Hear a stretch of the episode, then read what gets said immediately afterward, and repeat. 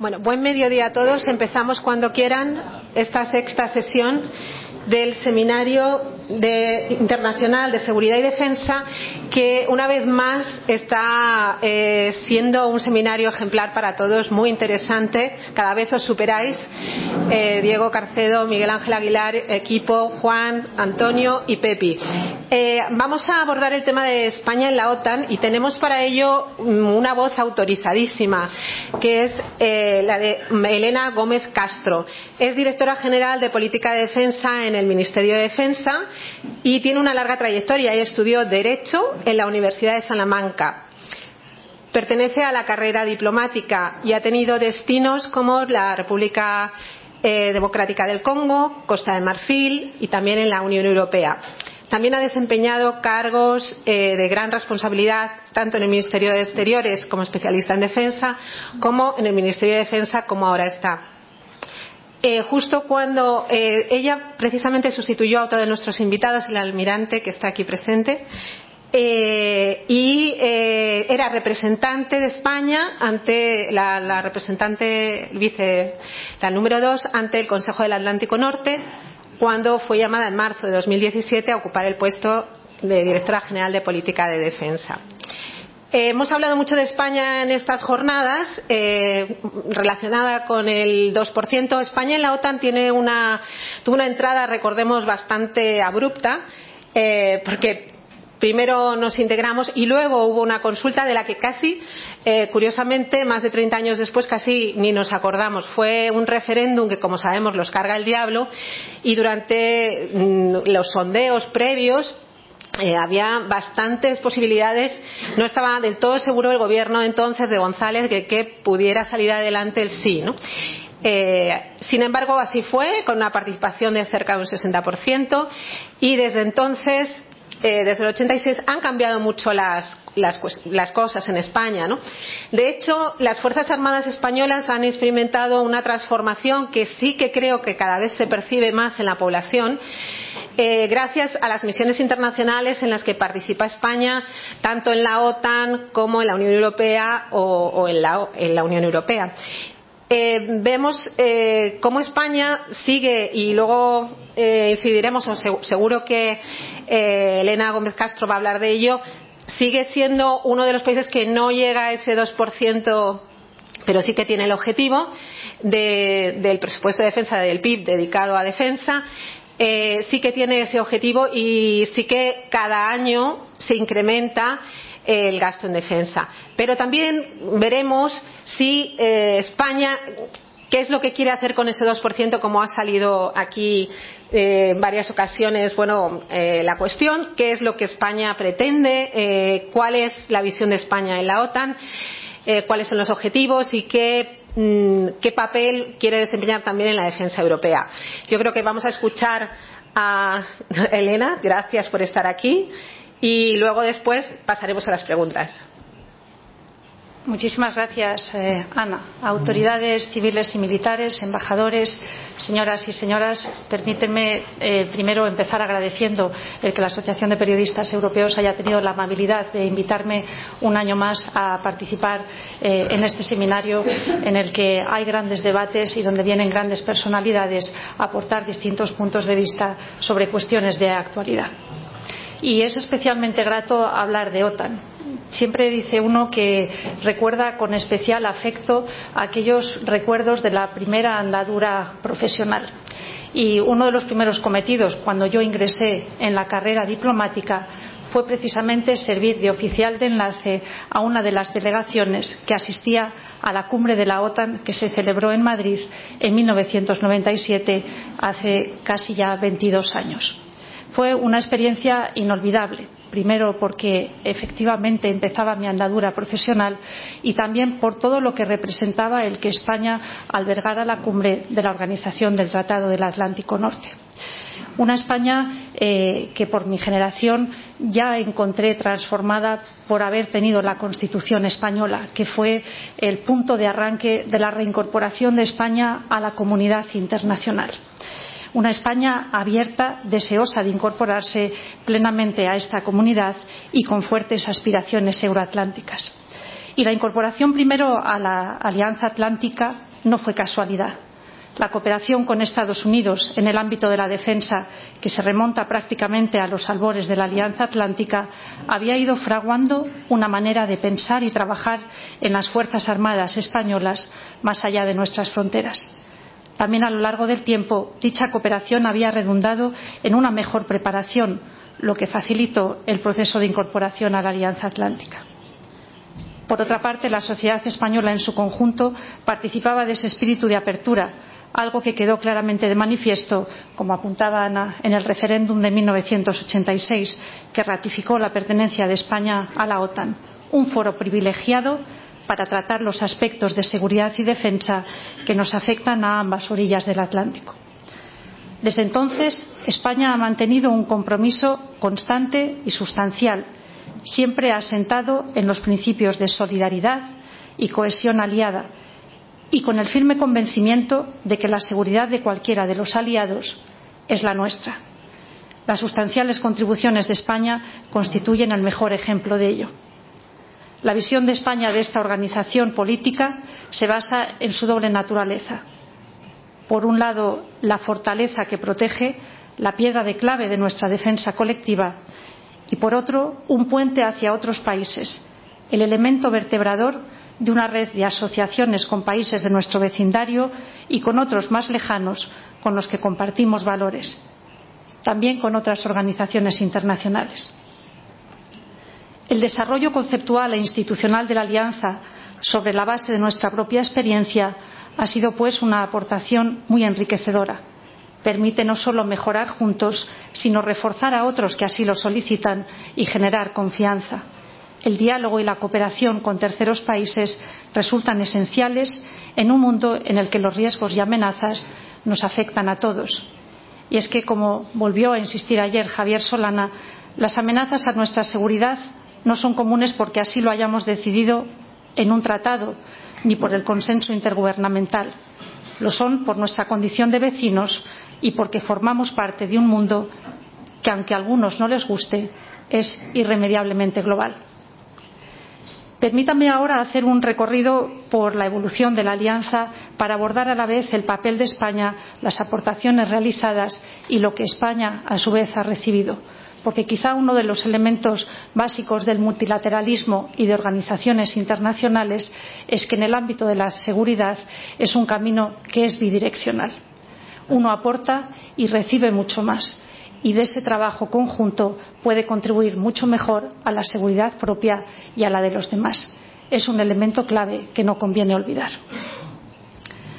Podemos hablar en la evolución de la OTAN de una OTAN 1.0, la de la Guerra Fría, una 2.0, que es eh, la que se abre después del fin de la Guerra Fría y sobre todo con el estallido de los Balcanes, y una 3.0, que es la actual, después de 2014 y el doble shock sistémico de la anexión ilegal de Crimea por parte de Rusia en primavera y la declaración del califato por Daesh en verano. La OTAN 1.0 estaba basada en la defensa colectiva, en una concepción territorial y estática a esa alianza es a la que se incorpora España con una estructura basada en la defensa y la disuasión y, por lo tanto, en esa concepción territorial que a lo largo del tiempo va perdiendo eh, parte de su importancia única. La 2.0 se abre al final de la Guerra Fría. Decía Ralph Dahrendorf que la Guerra Fría no había sido fría sino gélida había congelado las grandes corrientes que discurrían por el continente europeo y con el deshielo la historia había comenzado a fluir de nuevo con una fuerza inusitada. Y lo hizo en los Balcanes. Y hay que recordar también lo que ocurrió en los años 90 al margen de los Balcanes. Y es que, como recuerda el historiador Tony Judd en su obra Posguerra, 15 países nacieron o resucitaron en Europa. Se cambiaron íntegramente los mapas y la Alianza Atlántica tuvo allí un papel fundamental en la reestructuración de las Fuerzas Armadas, en la adaptación, un elemento clave que no puede olvidarse en las estructuras de un Estado de Derecho. La OTAN empieza entonces la gestión de crisis fuera de área una fuera de área que no era tan fuera de área, dado que se trataba del corazón mismo de Europa. Y sirve para establecer la necesidad de crear una mayor interoperabilidad. De ahí aprendemos nuestras Fuerzas Armadas que empiezan su despliegue por primera vez en contingentes multinacionales, no en misiones de observación de Naciones Unidas, como había sido hasta entonces, se ven confrontadas a un verdadero banco de pruebas, a una transformación sobre el terreno en las que se va aprendiendo a la vez que se hace. Y eso es un elemento fundamental. La interoperabilidad es otro de los grandes valores que tiene la OTAN y que hasta la fecha ninguna otra organización internacional puede aportar. El enfoque global es otro de los grandes elementos que de repente aparecen en los Balcanes. Como dice el general Rupert Smith, eh, surge allí eh, el concepto de la guerra entre las gentes no hay ejércitos en todas las partes, no hay campos de batalla definidos, el enemigo está entre la gente y eso obliga a trabajar de una manera distinta, mucho más global. Se da el fenómeno de que distintas organizaciones internacionales concurren en el terreno.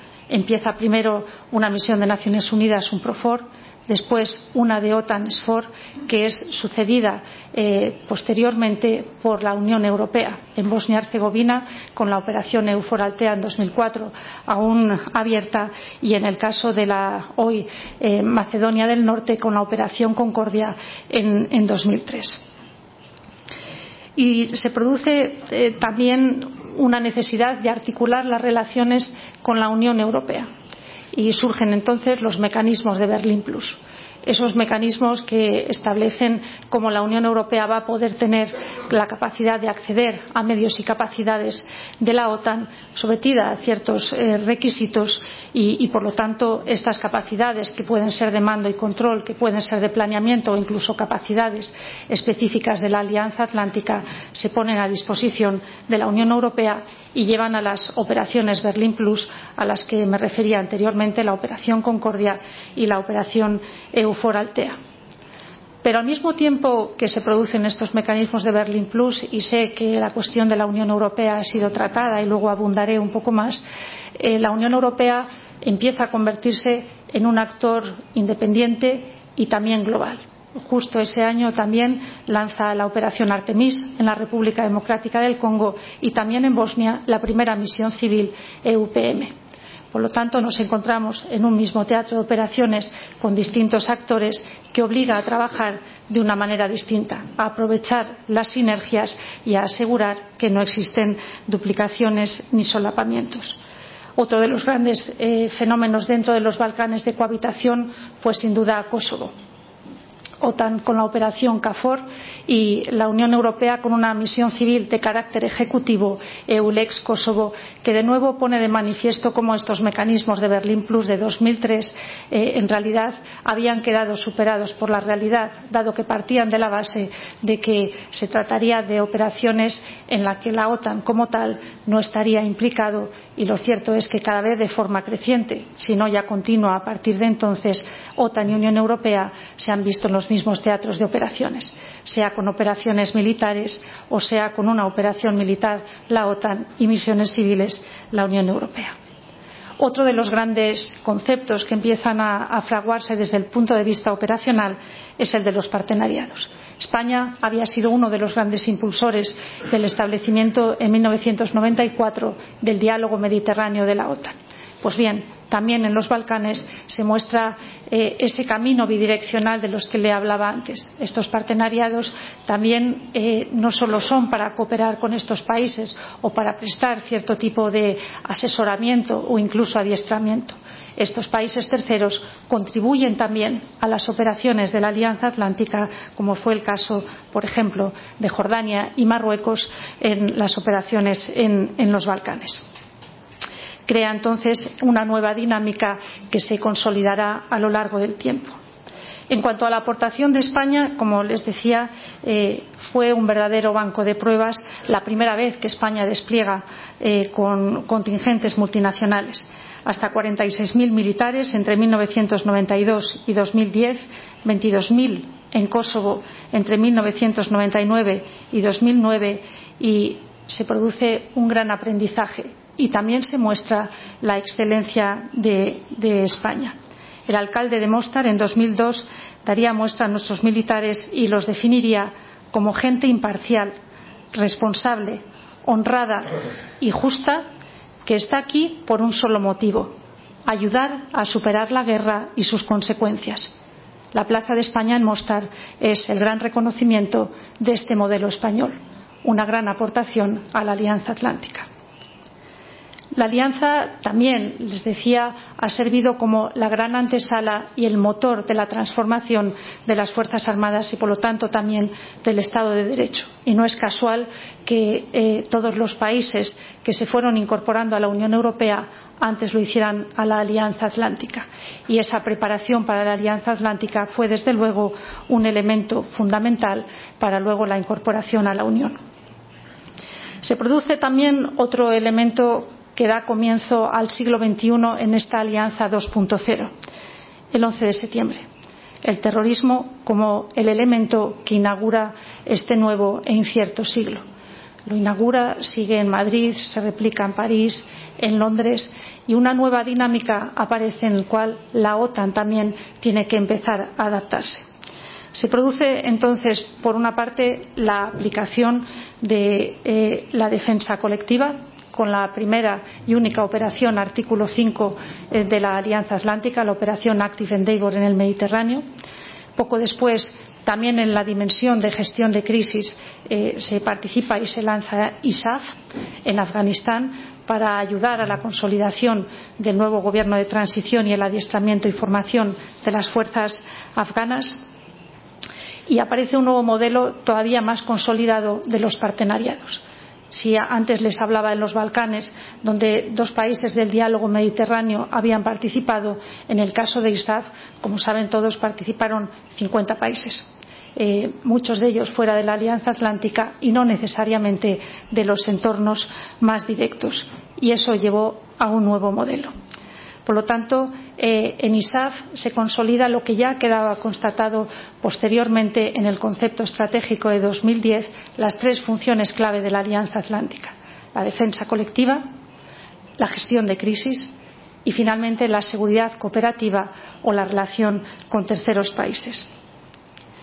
La adaptación de la alianza también se produce a partir de 2010. Si hasta entonces la defensa la disuasión la defensa colectiva más territorial había eh, preponderado, a partir de ahora se busca una alianza más flexible, más ligera y desplegable. Se articula una nueva estructura de mandos mucho más reducida y, y, en España se establece el Centro Aéreo de Operaciones Combinadas que se encuentra en Torrejón. También se desarrollan nuevas capacidades, por ejemplo, la defensa contra misiles balísticos y también, en este caso, España ofrece rota para albergar cuatro destructores eh, Aegis de los Estados Unidos, que son el elemento móvil fundamental de este nuevo sistema de defensa contra misiles balísticos de la Alianza Atlántica. Y llegamos así a 2014, cuando en diciembre de 2013 se empezaba a preparar la cumbre de Gales, eh, reinaba una suerte de Pax Atlántica. Y, en un momento en el que iba a terminar ya la operación ISAF, eh, el presidente de Afganistán ya había solicitado y en la cumbre de Lisboa en 2010, cuando se adoptó el concepto estratégico, había quedado claro que a final de 2014 eh, la OTAN finalizaría la misión ISAF, se plantea entonces cómo seguir trabajando, cuáles deben ser los nuevos objetivos de la Alianza Atlántica y, sobre todo, cómo preservar esos partenariados, esa interoperabilidad que se ha creado con otros países terceros no miembros de, la alianza. Y cuando se está preparando la cumbre ocurre ese doble shock sistémico al que me refería anteriormente. En primavera la anexión ilegal de Crimea por parte de Rusia y en verano la declaración del califato por Daesh la OTAN estaba sin duda mejor preparada, al menos eh, sobre el papel, para el primer shock que para el segundo. Porque tradicionalmente la defensa y disuasión es lo que había hecho la alianza durante décadas y, por lo tanto, había un modelo que seguir.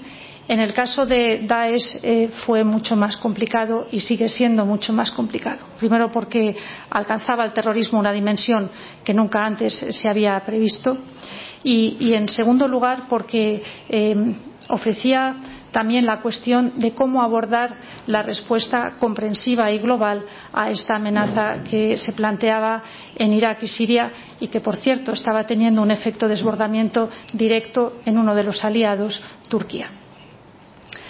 Se plantea entonces en el ámbito de la defensa y disuasión de forma muy clara un plan de preparación aliada, primero medidas de reaseguramiento, un plan de preparación aliada, se diseñan nuevos mecanismos como la fuerza de muy alta disponibilidad, la VJTF en las siglas inglesas, se refuerza la policía aérea báltica eh, en los países bálticos, se refuerzan las agrupaciones navales permanentes, se establecen unas eh, fuerzas integradas o unos núcleos que permitan un despliegue más rápido, las NFIUs, eh, en, en, terminología, eh, en, terminología, inglesa y, y, empieza a plantearse, por lo tanto, una vuelta a lo que era la defensa y la disuasión más tradicional que incluye también una revisión y una adaptación de la estructura de mandos que antes se había reducido, como les contaba, a partir de la cumbre de, Lisboa.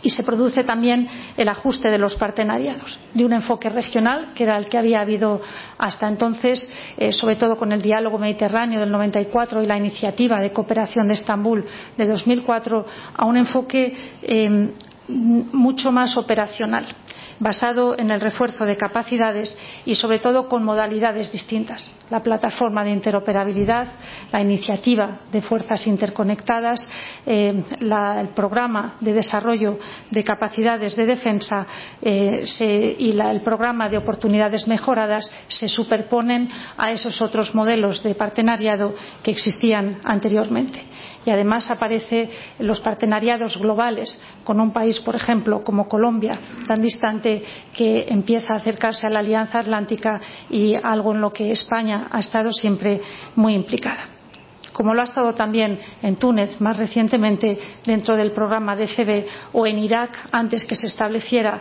en, eh, este país una misión no ejecutiva de la OTAN. La Unión Europea aparece también eh, en, esta, en, esta, OTAN 3.0 de manera eh, incluso reforzada. Primero, porque en los últimos años la política común de seguridad y defensa ha experimentado una evolución notable, especialmente con el lanzamiento de la cooperación estructurada y permanente, y porque la necesidad de contribuir y de colaborar conjuntamente en los teatros de operaciones ya se ha convertido en una verdadera necesidad. Y a partir de 2016, de la cumbre de Varsovia, se produce una declaración conjunta en la cual ya se estipula cómo trabajar de una manera pragmática, práctica, con objetivos claros, sin abordar cuestiones institucionales de la relación entre las dos organizaciones Hoy por hoy existen más de 70 medidas que están ya en marcha. Otro de los grandes temas de esta alianza 3.0 es el enfoque 360 grados. En el este era evidente eh, la vuelta a la defensa y la disuasión y la gran cuestión es cómo abordar todos los retos del flanco sur. Es verdad que las amenazas son distintas, es verdad que quizás se necesita una aproximación muy diferente a los problemas del sur. Y también es cierto que no debe perderse de vista, por una parte, todo lo adquirido en, primero en los Balcanes y sobre todo en Afganistán, que es la capacidad expedicionaria y la interoperabilidad entre nuestras Fuerzas Armadas. Y eso debe de preservarse, especialmente a través de ejercicios, debe preservarse también el conocimiento del entorno, el establecimiento del centro regional eh, sur en Nápoles es un elemento que puede ayudar a, ese conocimiento del entorno, a mejorarlo y también a coordinar las actividades que se puedan desarrollar con los países del sur pero en todo caso hay que seguir pensando en cómo eh, asentar y cómo estar preparados para poder abordar de forma global las tres funciones clave de la Alianza Atlántica que, insisto, fueron puestas eh, en marcha todas, principalmente en el sur. El terrorismo es otro de las grandes cuestiones que, trata la Alianza. Se trata de un asunto muy transversal Y, muchos me preguntarán, bueno, pero las fuerzas militares en realidad, ¿qué tienen que ver exactamente con la cuestión del terrorismo?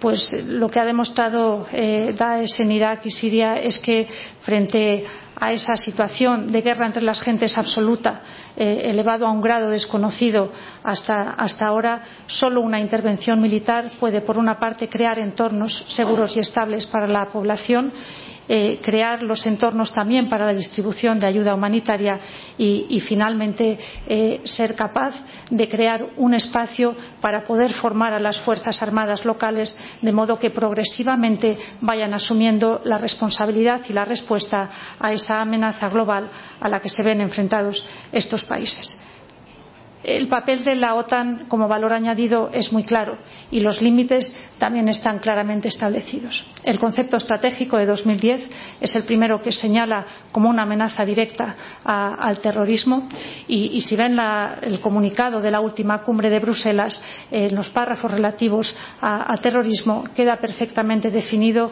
que esto se aborda primero dentro de la legalidad internacional, segundo teniendo en cuenta el valor añadido y también complementando los esfuerzos de la comunidad internacional.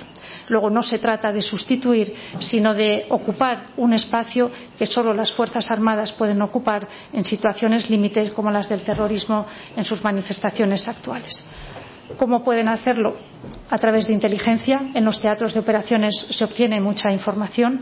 En segundo lugar, con la formación de las Fuerzas Armadas locales, sea para defenderse, por ejemplo, contra IED, etcétera, sea para estar preparados para la lucha contra insurgencia y, finalmente, para hacer gestión de crisis cuando y donde sea necesario. Y, ahí volvemos a que la única operación artículo 5 de la Alianza Atlántica se ha producido como consecuencia de un ataque terrorista. Eso ha llevado también incluso a una readaptación institucional. No es casual que dentro de la Alianza Atlántica se haya establecido un secretario general adjunto precisamente para inteligencia y seguridad, entre otras cosas para abordar de manera más eficaz el trabajo interno. El reparto de cargas lo mencionaba Ana anteriormente. Las relaciones transatlánticas y la cuestión del reparto de cargas han estado en el centro de muchos de los debates desde principios del siglo XXI. Ya entonces, en el Congreso de Estados Unidos se multiplicaban las voces que consideraban que Europa no estaba haciendo lo suficiente en las guerras balcánicas. En 2006, la Alianza Atlántica se marca el objetivo de un incremento de tender hacia el 2%, pero la crisis económica que se produjo poco después no solo dejó en suspenso esa ambición, sino que condujo a una reducción del gasto en este ámbito.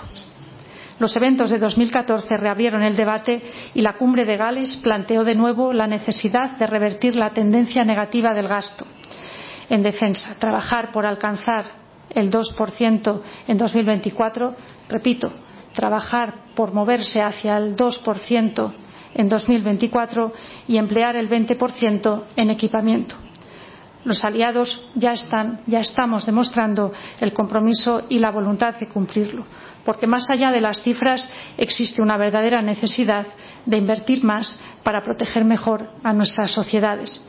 El coste de la no seguridad no sería medible en cifras, pero sí necesitamos que nuestras Fuerzas Armadas dispongan de todo lo que es necesario.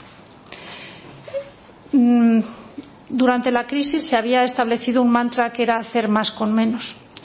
Y ese mantra, que era muy difícil de cumplir, si no imposible, ha sido sustituido por la cifra mágica del 2%.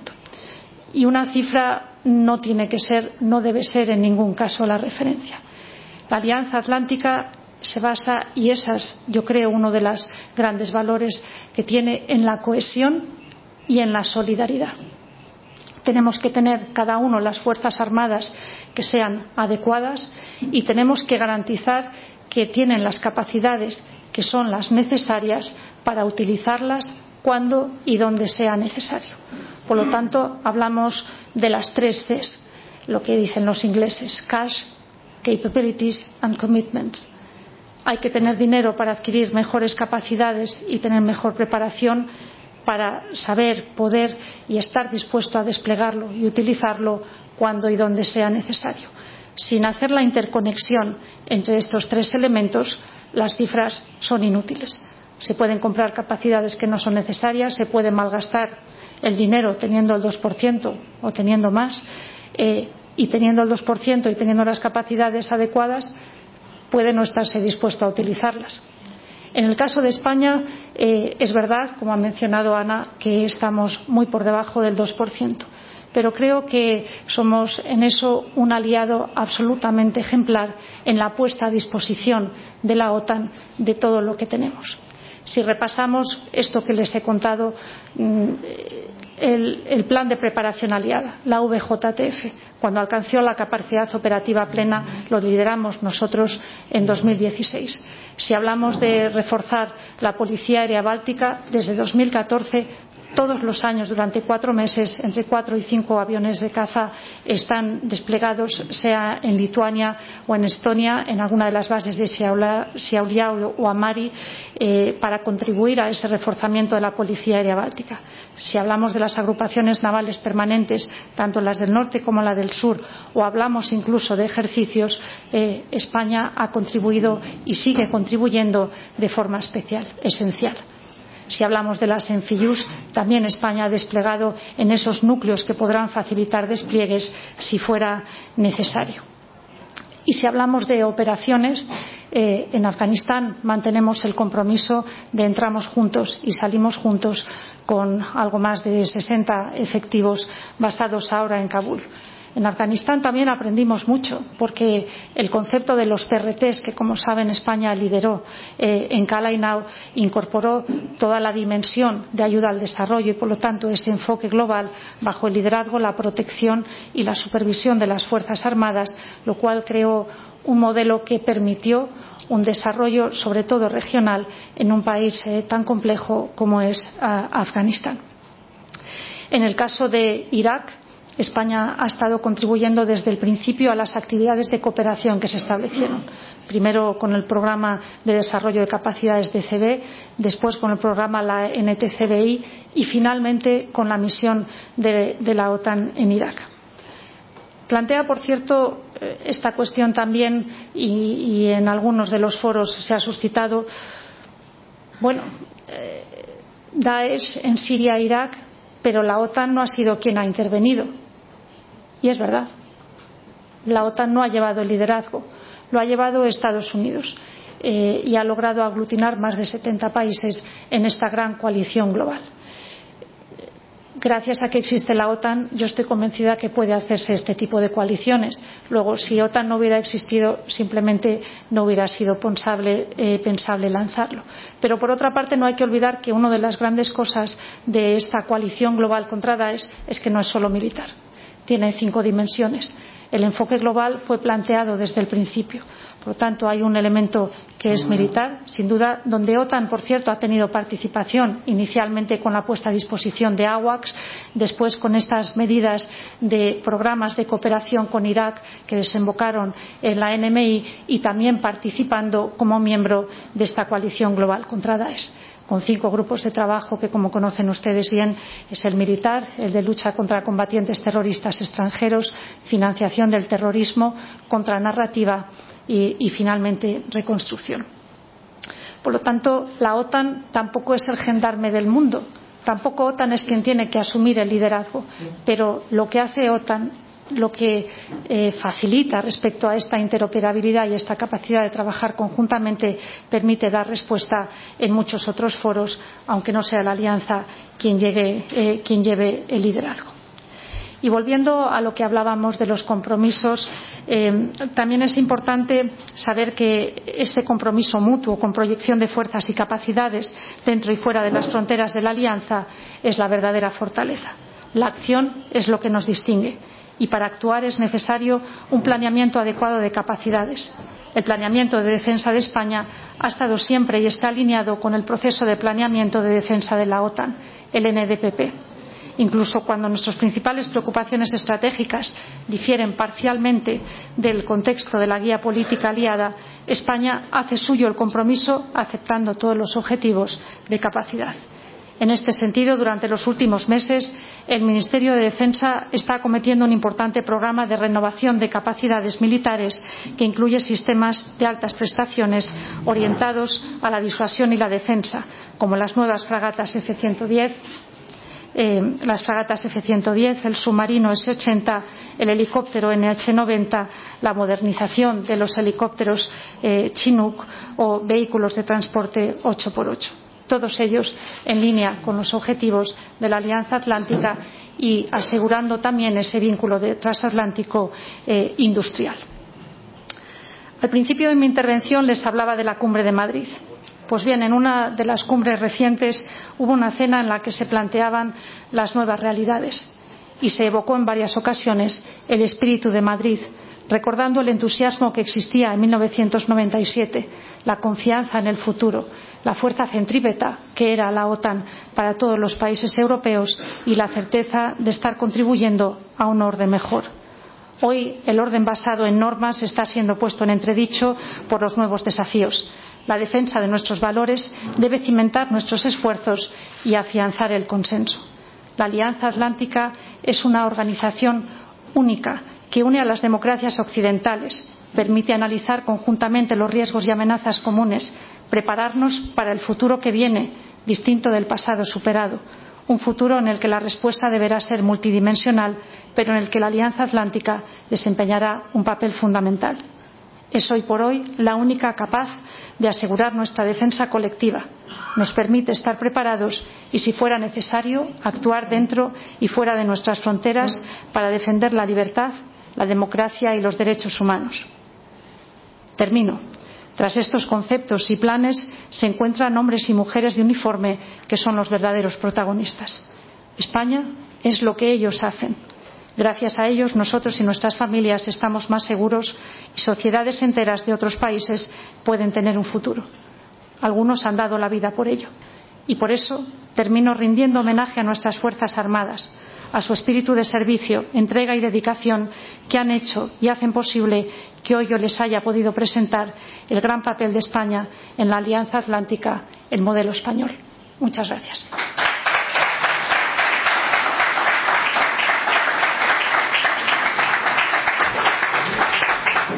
Bueno, gracias a todos. Con las palabras de Elena Gómez Castro, sobre todo ese recordatorio del alcalde de Mostar, cómo ayudaron las tropas españoles a superar la guerra y sus consecuencias y cómo debería ser la OTAN. Pasamos al siguiente panel porque vamos mal de tiempo. Gracias.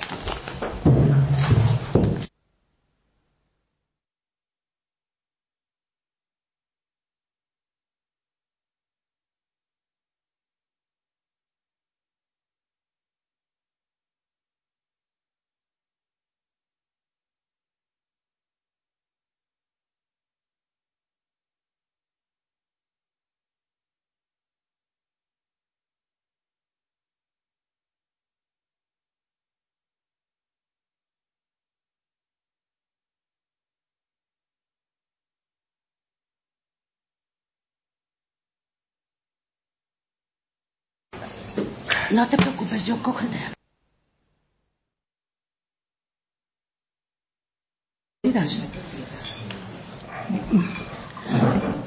Hola, buenas tardes. Como ha dicho Ana, vamos fuera de tiempo, así que, eh, almirante, mantendremos disciplina militar. Eh, en primer lugar, quiero, eso sí, agradecer a Diego, a Miguel Ángel, a Pepi, a Juan y Antonio el haber hecho de nuevo posible un año más la celebración de este seminario que como vemos se supera cada año, cada vez hay más participantes y cada vez es más interesante que el año anterior.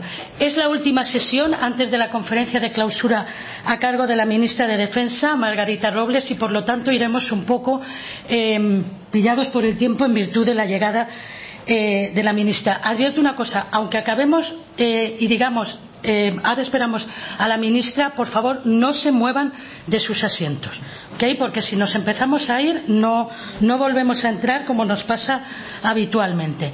Eh, esta séptima sesión dedicada a la apuesta española por el multilateralismo eh, va a ocurrir a cargo del almirante Juan Francisco Martínez Núñez, secretario general de política eh, de defensa. Ingresó en la Escuela Naval Militar en 1972. Ha estado embarcado en varias fragatas, entre ellas la Asturias y Baleares. Es diplomado de Estado Mayor por la Escuela de Guerra Naval y diplomado en el curso de Guerra Marítima en el Reino Unido y también por el Colegio de Defensa de la OTAN y además es titulado en Ciencias Físico-Matemáticas. Entre 1993 y 1994 fue el primer oficial español que se integró en el Estado Mayor de la Fuerza Naval Permanente de la OTAN en el, eh, en el Atlántico y también ha participado en operaciones combinadas de mantenimiento eh, de la paz. Ha ocupado varios cargos, entre ellos el actual, el de secretario eh, general de Política de Defensa. No voy a entrar en más cuestiones. Es su turno. Muchas gracias, Pilar, eh, por traerme esos recuerdos tan bonitos del año 72 en adelante. Buenos días a todos, señores, y vaya por delante, en primer lugar, mi agradecimiento a la organización, a la Asociación de Periodistas Europeos, en la persona de su presidente, de Diego Carcedo, de Miguel Ángel Aguilar y de todo el equipo, por una jornada que me llegan ondas, porque yo estaba pues en, en pasajes de San Juan ayer, en Lisboa anteayer y me llegan ondas de que ha sido pues eh, un éxito muy rotundo. Eh, también pues quiero saludar en primer lugar a la directora general, a los embajadores, a muchas distinguidas autoridades eh, que hoy nos acompañan y sobre todo a los periodistas que son nuestro principal objetivo. Bueno, vamos al grano. Me dicen que tengo que ser disciplinado y ortodoxo y uno de joven es disciplinado y ortodoxo pero llega un momento que el conflicto es confusión y conociendo y dominando la ortodoxia hay que ser heterodoxos e indisciplinados. Por tanto, si nos dan la una y media, veremos. no, prometo que voy a ser breve, tranquilos. Bueno, muy bien. Hace apenas 25 años que se extendía la esperanza de la globalización, que una globalización que diluyese fronteras, que impulsase un, un esfuerzo común de muchos países del mundo, grandes y pequeños, para afrontar los graves problemas de la humanidad. Era una ilusión y una esperanza y un movimiento que crecía, el de la multilateralidad. En España, esa, a comienzos de los 90, finales de los 80, esa ilusión no era menor, era mucho mayor por contribuir a gestionar esos desafíos globales y sobre todo gestionarlos desde la óptica europea. Y esa ilusión formidable se correspondía con un atractivo muy especial de nuestra nación por su transición modélica e inspiradora para muchos otros países. Bien, estamos en ese comienzo maravilloso de la multilateralidad pero muy poco después, una época de guerras, la directora mencionó los Balcanes y podríamos referirnos a muchas otras, y conflictos armados supusieron un considerable esfuerzo de la comunidad internacional. Un esfuerzo salpicado de éxitos, pero también de cansancio. Y con el cansancio aparecieron las primeras grietas en ese movimiento aperturista, globalista, internacionalista. Enseguida, con esas primeras grietas, apareció una crisis económica sin precedentes y que coincidía con una creciente deslocalización. Por tanto, un atisbo de enfrentamiento, de desconfianza de los países ricos hacia la deslocalización que venía del este. Y simultáneamente se alimentó la crisis económica y financiera reproches norte-sur, incluso entre los socios europeos. Este fue un germen de desconfianza, pero no fue el único, porque eh, se caminaba hacia la apertura del mundo, pero una explosión migratoria sin precedentes en términos absolutos vino a sembrar nuevas grietas. Entre ellas, posiblemente, a incentivar, más que ningún otro factor, una grieta tremenda, sensacional, como es el Brexit.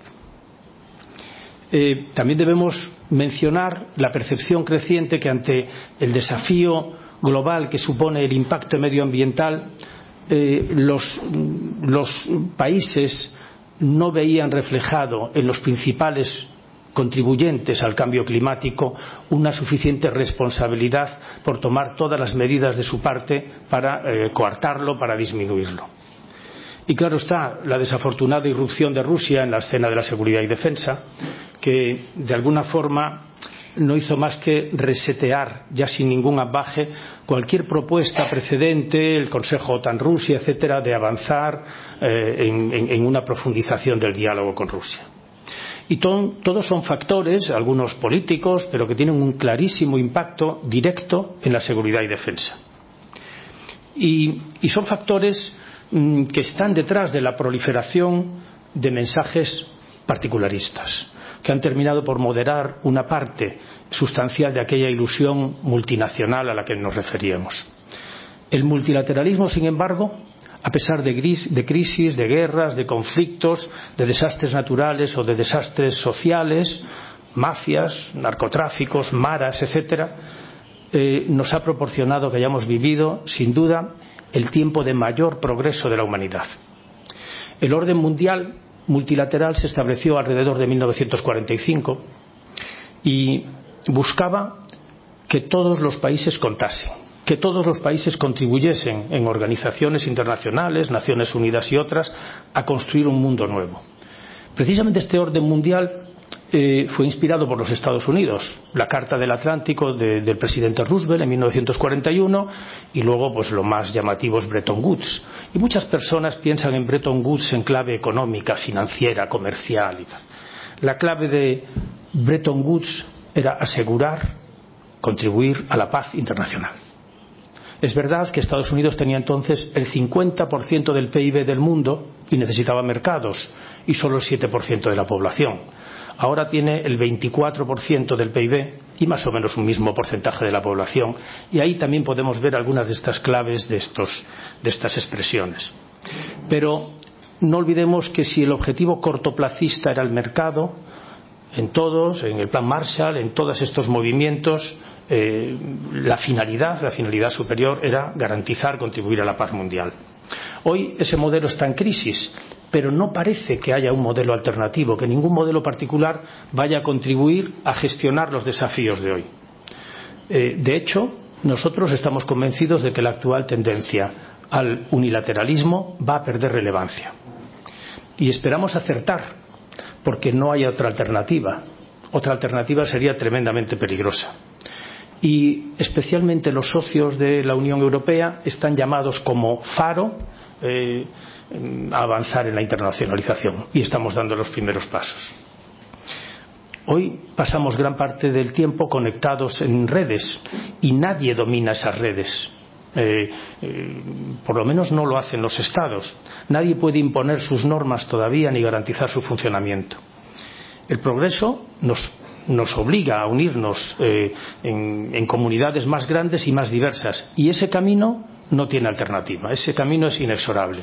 Cuando hablamos de multilateralismo, suele aparecer en nuestras mentes las Naciones Unidas. Hay eh, una imagen de Naciones Unidas de desigualdad, de desequilibrio en la contribución de las naciones, pero también hay un reconocimiento de una acción amplísima y muy profunda. Pero cuando hablamos de multilateralismo, solemos olvidar el extraordinario papel que en este fenómeno ha tenido la OTAN, precisamente la OTAN. Precisamente la OTAN es la mejor prueba de los resultados que se pueden lograr con un compromiso colectivo. La alianza facilita primero un esfuerzo común provechoso al poner juntos a países que poco tiempo antes habían estado en guerra, asimila un liderazgo y una potencia militar como la de los Estados Unidos, pero lo hace teniendo en cuenta las opiniones de los Estados.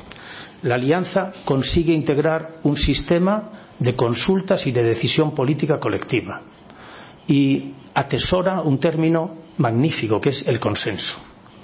Y la alianza no solo eh, consigue la interoperabilidad a la que antes también mm, se refería la directora, sino que la política del consenso, que quiere decir respeto por los pequeños, la exporta, la exporta a todas las otras organizaciones. Yo no sé algunos países del este mm, eh, eh, en, qué doctrina emplean, pero todas las organizaciones que conozco, sea la contra ISIL, UNITAS, Sudamérica, la Asociación de Defensa, Sangrila, todos los diálogos ASEAN utilizan los procedimientos de la OTAN y se impone el consenso. Por tanto, eh, la OTAN merece este reconocimiento, creo que es oportuno y que es útil hacerlo. la OTAN respira multilateralismo. Eh, incluso la Unión Europea no solo utiliza esencialmente los procedimientos de la OTAN, sino que cuando quiere dotarse de una dimensión de seguridad y defensa, copia las instituciones de la OTAN. Bueno, eso es así.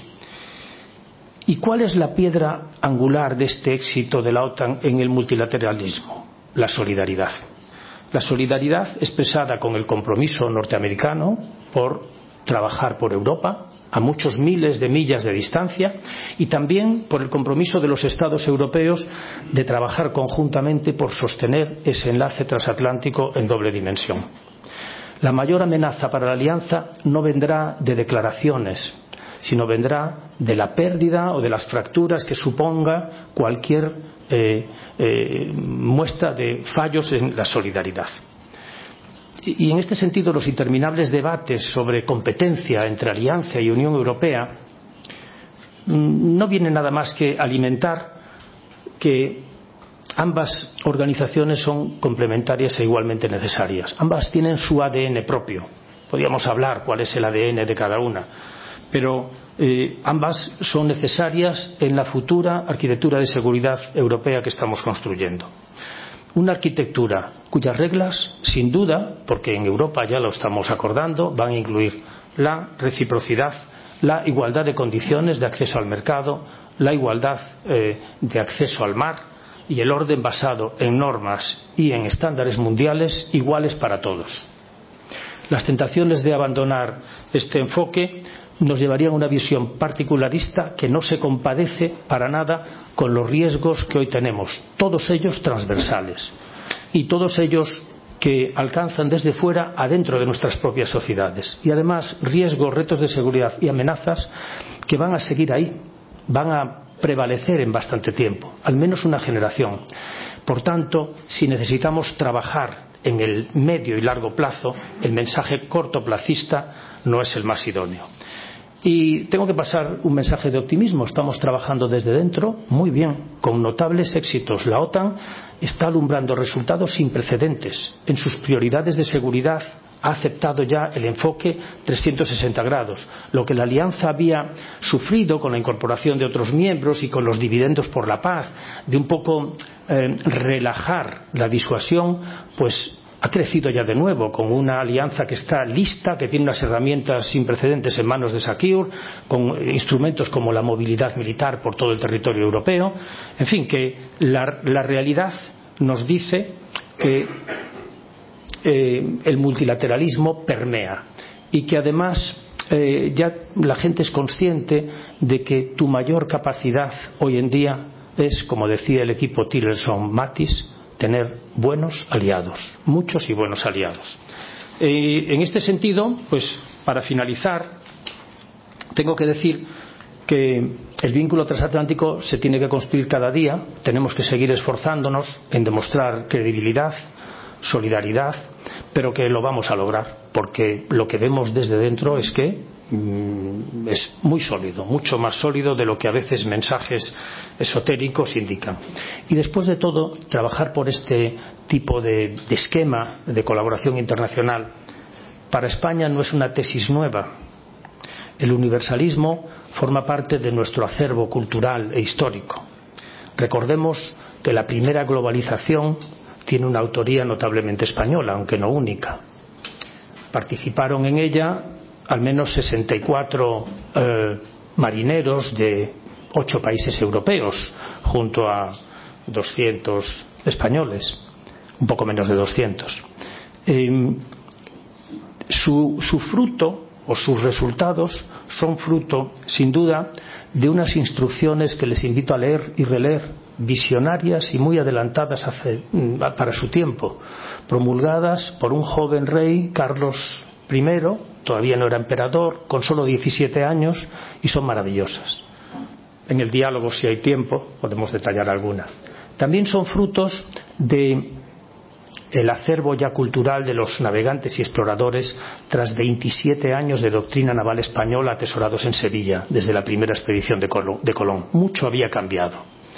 Y también son finalmente fruto de la actitud de un mundo indígena distinto, que quiso abrirse a la oportunidad que se les ofrecía y que supo reclamar su dignidad desde el primer momento. Con esos valores de apertura, de dignidad, de respeto a los demás, el multilateralismo se impondrá y nuestro futuro será mucho mejor. Muchas gracias.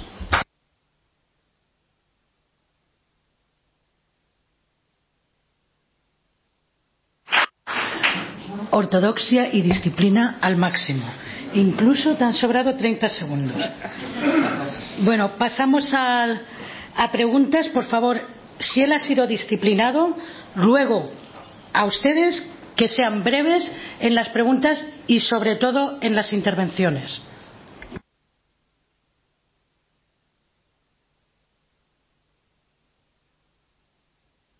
Aquí, aquí delante. Por cierto, destacaría una frase, el tiempo de mayor progreso de la humanidad ha sido el de la multilateralidad en el nuevo orden mundial. Creo que es un mensaje de optimismo y de apuesta, por supuesto, por el multilateralismo. Muchísimas gracias, Pilar. Está bien, sí. Muchísimas gracias, Pilar. Muchísimas gracias, almirante. Pregunta.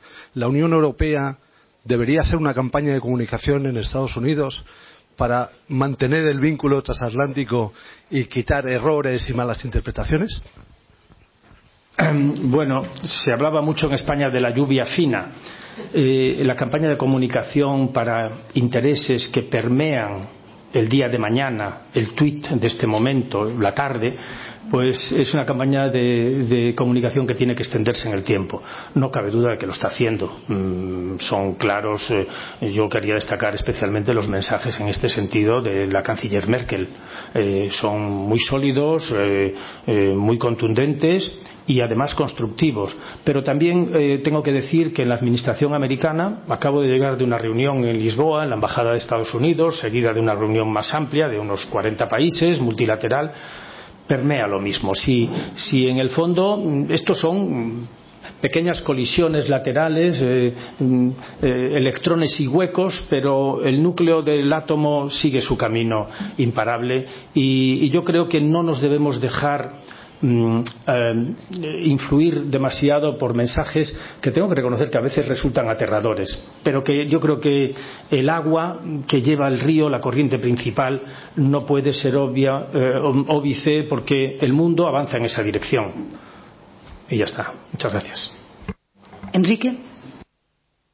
Quería preguntar hasta qué punto debilita el vínculo transatlántico esa disputa entre Europa y, la actual administración norteamericana en relación con la, industria de defensa, con el acceso de, de, de Estados Unidos al mercado de la industria eh, militar europea y, eh, y, a las perspectivas de desarrollo de esa industria militar al, en el que quiere entrar, eh, digamos, la industria militar norteamericana, pero con esas limitaciones en cuanto a patentes, eh, venta posterior, mantenimiento y todas estas cuestiones que, que, Europa, lógicamente, no admite. ¿En qué medida, digo, dificulta eso el vínculo transatlántico y puede resultar corrosivo? Gracias. Sin duda es un elemento que pone un poquito de ácido en, el pastel, eh, un poco de limón en el pastel, porque es lógico, la competencia industrial está ahí, las industrias necesitan abrirse paso, abrirse camino, eh, eh, y, y, en el camino de la competencia pues se dan esos pasos, pero no debe, no debe dejarnos influir. Europa tiene primero la seguridad de que es muy abierta. Las políticas de acceso a industrias americanas en Europa son, de momento al menos, superiores a, la viceversa en Estados Unidos. Europa también tiene el doble anclaje de que está convencida de que el vínculo transatlántico tiene que tener un enorme refuerzo industrial no es posible sino tener un, un, grado alto de interoperabilidad y España es un ejemplo de ello. Hemos visto con estos 14.000 millones de euros de futuros programas cómo hacemos eh, un doble anclaje que nos da mayor seguridad, construcción europea y vínculo con los, con los Estados Unidos. Pero en tercer lugar, hay que ver la realidad de cuál es la realidad europea, donde los Estados Unidos tienen un sistema o dos o tres de combate para algo, Europa tiene 24, 17. Entonces, el problema que, que queremos en, en, la construcción de la industria europea es la fragmentación, evitar la fragmentación. Entonces, si conseguimos evitar esa fragmentación, tendremos una industria más competitiva, con sistemas más avanzados, contribuiremos más, de una forma más eficaz a una defensa compartida con los Estados Unidos y además de ello pues irradiaremos al mundo unas sensaciones más amplias más igualitarias en las que todo el mundo a pesar del mercado tendrá un instrumento de seguridad. El mercado eso es lo que hizo Bretton Woods tiene que ser también un instrumento que proporcione seguridad muchas gracias Juan Sí, almirante, en el actual estado de paz fría, digamos, en el que nos encontramos con un bloque China, Rusia en, en, una, en el mismo bloque, Estados Unidos en otro, la Unión Europea un poco de espectadora, ahí estamos asistiendo a una guerra tecnológica eh, por encima de todo. ¿Qué papel nos queda ahí? Eh, digo, desde el punto de vista militar, si estamos fuera de esa guerra tecnológica, fuera de, de poder posicionarnos en el tema de la inteligencia artificial, estamos de espectadores, podemos hacer algo, hay que dar un impulso añadido. Me gustaría, desde el punto de vista tecnológico, que me comentara esto, por favor. Gracias. Bueno, yo creo que el mundo de la tecnología es uno de los mejores reflejos de cómo hay que construir un mundo nuevo en el entorno de seguridad.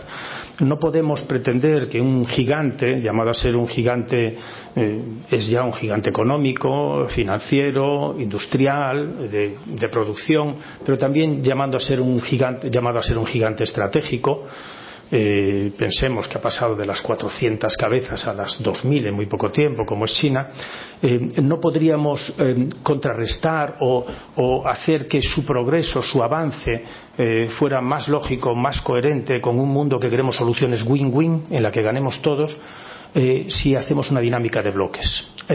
A China no la puede contrarrestar solo Estados Unidos. Necesitamos que todos los socios, todos los países que creemos en en un mundo mejor, más estable, más seguro, contribuyamos con mensajes coherentes. Y eso eh, pues es, se compadece muy poco con políticas de bloques o con políticas aislacionistas. Necesitamos en ese cuadro a Rusia, necesitamos a la ASEAN, necesitamos a, extender este concepto tan interesante de la extensión de la región Asia-Pacífico con el Indo-Pacífico.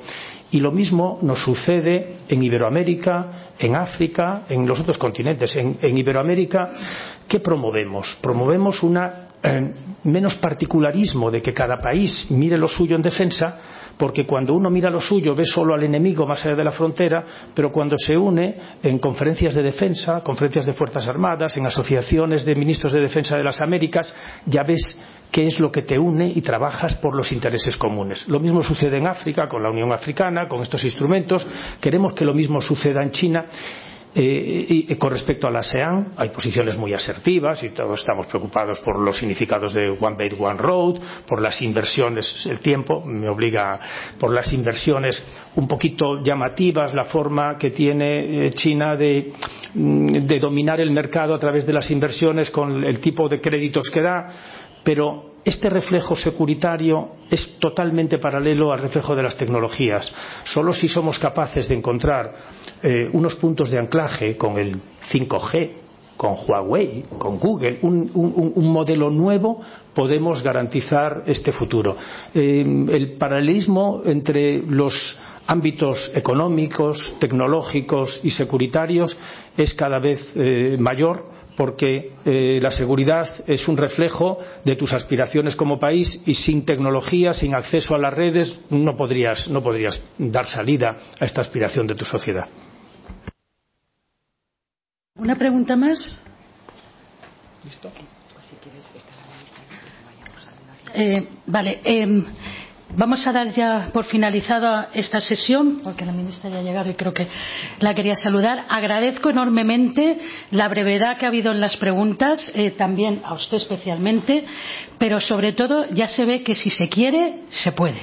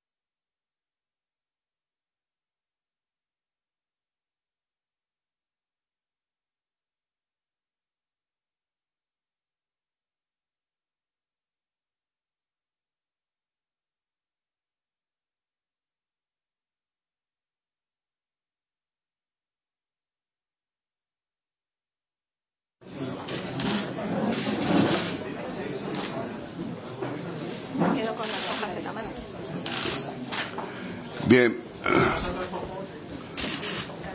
Muchas gracias.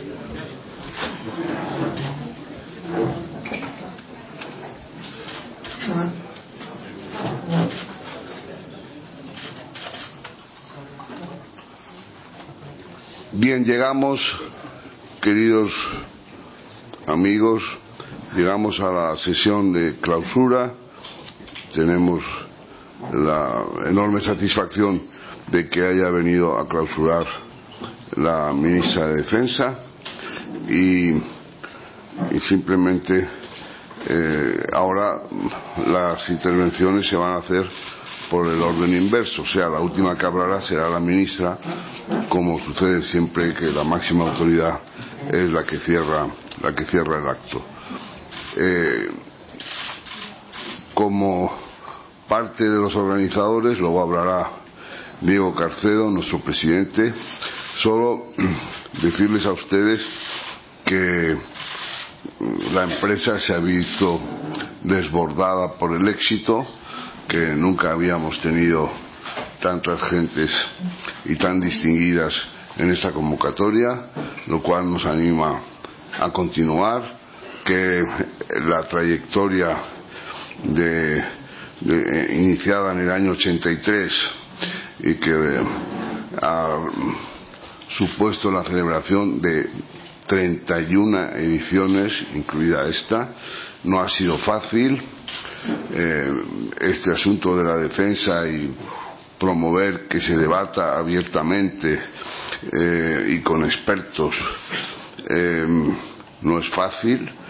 Eh, conseguir los patrocinios tampoco.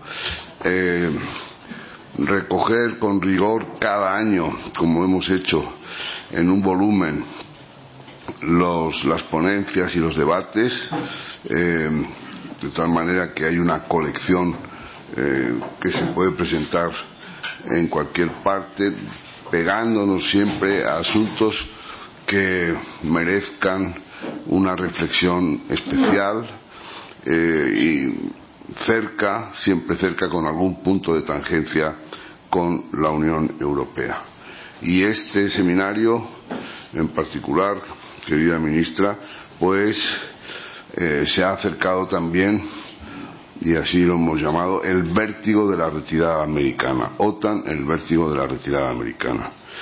Eh, y hemos tenido aquí pues ponentes muy relevantes, no solo españoles, también eh, polacos, también checos, también eh, del Estado Mayor de Hungría, también periodistas no solo eh, de, nuestra ciudad de Madrid, también de Barcelona, también de otros sitios y hemos buscado también, como corresponde en estos momentos, un equilibrio nunca fácil de género, porque a veces si nosotros publicáramos todas las periodistas o las gentes eh, que hemos invitado para conseguir luego que lleguen algunas, pues eh, yo creo que os quedaríais admirados porque sucede, como decía mi amigo Arturo Soria, que la mujer es un ser humano y el hombre es un ser instrumental. Eh, entonces, eh, todo esto es para decirte que las sesiones han sido muy animadas, han sido muy vivas, ha habido mucha participación, mucha pregunta, mucha polémica eh, y hemos tenido la posibilidad de escuchar sobre este asunto que preocupa y que, y que está que está presente, que se ha hablado mucho de los aliados y la lealtad entre los aliados y qué puede quedar de una alianza cuando alguno de los aliados es desleal.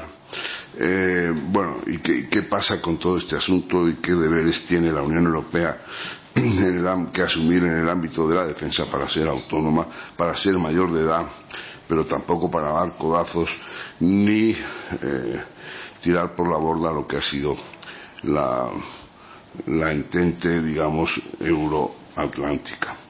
Así que con, con ese pequeño resumen para que te hicieras una idea y para dar las gracias a todos los que han aceptado nuestra invitación como ponentes o como, o como participantes en el, en el seminario, le, le cedo la palabra a Diego Carcedo para que luego, ministra, seas tú la que clausure este encuentro. Buenos días y voy a robarles poco tiempo porque todos estamos deseando escuchar a la ministra que estoy seguro tendrá cosas importantes para decirnos. Pero sí quiero aprovechar estos últimos minutos del seminario para agradecer a todos como presidente de la Asociación de Europeos, primero su asistencia, desde luego la más alta de los seminarios que hemos celebrado hasta ahora, ya 31.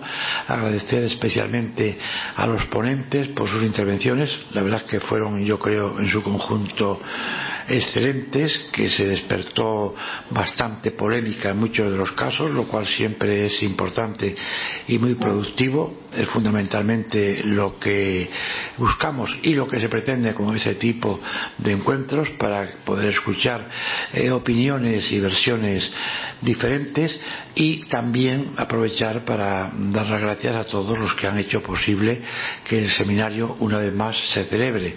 En primer lugar, a nuestros patrocinadores. Ya sabemos que desgraciadamente la Sociedad de Periodistas Europeos no tiene capacidad suficiente por sí sola para organizar eh, estos encuentros. Tenemos que recurrir a a colaboradores que nos ayudan económicamente. Quiero agradecerles mucho una vez más que lo hayan hecho posible. Agradecer también a todos los que eh, han participado de alguna manera en la organización, empezando por los traductores, que este año han tenido bastante trabajo, y por todos los eh, empleados del hotel que han estado colaborando continuamente para que todo funcionase perfectamente. Por supuesto también a la dirección del parador que nos ha dado muchas facilidades. Y además, pues quiero reiterar lo que ya de alguna manera estaba diciendo Miguel Ángel.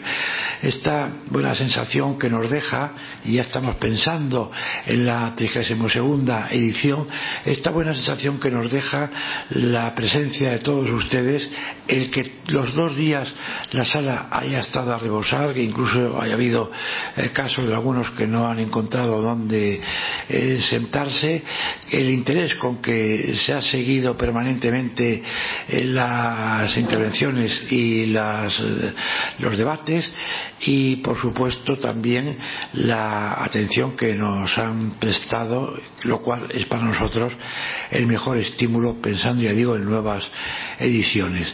El seminario como decía en la inauguración, creo que eh, goza de buena salud. La prueba la tenemos aquí, la hemos tenido estos dos días y esperamos poder eh, encontrarnos de nuevo todos el año que viene. Un año pasa rápido, quizás demasiado rápido, pero aquí espero que sintamos de nuevo la satisfacción de vernos todos juntos para seguir hablando de defensa y de seguridad, dos elementos importantísimos en, para las sociedades, eh, para la vida pública, que a veces eh, están como un poco olvidados porque surgen otros problemas, otras eh, cuestiones que despiertan mayor interés, pero la seguridad y la defensa están ahí permanentemente, eh, de ellas dependemos en todo momento y en este sentido también quiero sumarme a las muchas felicitaciones que desde aquí se han expresado a los cuerpos militares que han intervenido en operaciones de seguridad y defensa en diferentes países en estos mm, últimos años. Yo he tenido la experiencia de eh, conocer algunos in situ, de conocer la opinión que han dejado nuestros militares por los lugares por donde han pasado y desde luego tengo que decir que como español siempre he sentido pues un gran orgullo de lo que me he encontrado, lo que he escuchado en muchos casos, cuando se trataba incluso de situaciones de interposición, como ocurre en el Líbano o Israel, pues con elogios similares por las dos partes. Yo quiero también sumarme mi modesta felicitación a nuestros militares porque, bueno, en ellos tenemos puesta nuestra uh, seguridad. Y ya sin más, pues no les robo más tiempo, paso la palabra a la ministra, que será quien va a clausurar el acto y de luego quien va a decir las cosas más interesantes. Muchas gracias. Bueno, muchas. Pues buenos días o buenas tardes ya a estas horas. Muchas gracias a Miguel Ángel, a Diego, eh, a todos los asistentes. La verdad que para mí es un honor eh, poder asistir a esta clausura. El año pasado me invitaron también porque, claro, ellos pues llevan ya 30 años, esta es la 31 décima edición, me invitaron y yo acababa de tomar posesión como ministra. Tomé posesión el día 7 de junio y, bueno, me parecía un poco usado por mi parte venir aquí a una intervención cuando llevaba solamente tres o cuatro días que había tomado posesión. Este, este año, ha pasado ya un año, ha sido un año muy intenso, absolutamente intenso desde cualquier perspectiva como ministra de Defensa, como todo el equipo del Ministerio de Defensa y, por supuesto desde esa condición vengo absolutamente encantada a clausurar estas jornadas. La clausura, eh, una clausura entiendo yo que nunca debe tener pretensiones porque eh, durante las jornadas se han celebrado unos debates interesantísimos, como bien han dicho tanto Miguel Ángel como Diego, con unos ponentes absolutamente de lujo en un tema tan de actualidad como es la OTAN, como es la situación actual. Y por lo tanto yo creo que no tiene mucho sentido que ahora en la clausura se trate de hacer un resumen de todo aquello que ha sido objeto de debate en una cuestión tan debatida y, que tiene tantos eh, posicionamientos geopolíticos, militares, estratégicos, de defensa y demás. Por eso yo simplemente quiero eh, agradecer el que eh, la asociación haya tomado este tema, porque me parece que es un tema esencial, y dejar tres o cuatro pinceladas que me parecen importantes un poco de una manera telegráfica. Lo decía antes, Diego, yo creo que hay que hacer una apuesta clarísima por las políticas de seguridad y defensa estas políticas de seguridad y defensa son algo que están muy olvidadas o que están de alguna manera puestas en un último lugar. Y olvidar eso es no darse cuenta que unas políticas de seguridad y defensa lo que permiten son la consolidación de las libertades y de los valores democráticos en España y en el mundo. Y por tanto, si no hay esas políticas de seguridad y defensa que lo que hagan sea eh, incrementar y proteger nuestros derechos y nuestras libertades, no funciona nada no van a funcionar la vida diaria, no va a funcionar eh, lo que es la democracia en los países, las relaciones geopolíticas, pero tampoco funciona eh, el desarrollo económico. Lo que quiere cualquier eh, empresa, cualquier proyecto empresarial es precisamente que haya unas políticas de seguridad y defensa. Por tanto, yo entiendo que quizá es lo que genera menos morbo a nivel de medios de comunicación, pero sin seguridad y defensa no hay libertades, no hay democracia, no hay estabilidad económica, no hay crecimiento, no hay tampoco, cuando hablo de crecimiento también, creación de pueblos de trabajo, no hay I más D más I y tecnología. Eh, fijaros la importancia que eso tiene. Íntimamente unido a ello, eh, ya se ha dicho aquí, poner de relieve el papel que, por supuesto, las fuerzas de seguridad del Estado, pero también las Fuerzas Armadas. Yo lo he dicho siempre, eh, este año de experiencia como ministra de Defensa, el profundo orgullo de saber que tenemos unas Fuerzas Armadas modernas, bien formadas, preparadas, que son un punto de referencia tanto en la Unión Europea como en la OTAN, eh, que, por decirlo de alguna manera, las instituciones se pegan por nuestros militares precisamente por esa formación que tienen, por esa defensa. Y, precisamente por eso, eh, porque creemos en unas Fuerzas Armadas y porque creemos en una política de seguridad y defensa, me van a permitir que comparta una reflexión, quizá un poco al margen del tema, pero cuando estos días estamos viendo los pactos para crear gobierno, en el que mm, eh, tanto a nivel autonómico como a nivel estatal eh, están priorizándose intereses puramente partidistas de colocación, de reparto de cromos, si se me permite, yo sí que haría una llamada a la responsabilidad de todas las fuerzas democráticas. Y esa llamada a la responsabilidad de todas las fuerzas democráticas es que hay políticas, como es las de seguridad y defensa, que son políticas de Estado.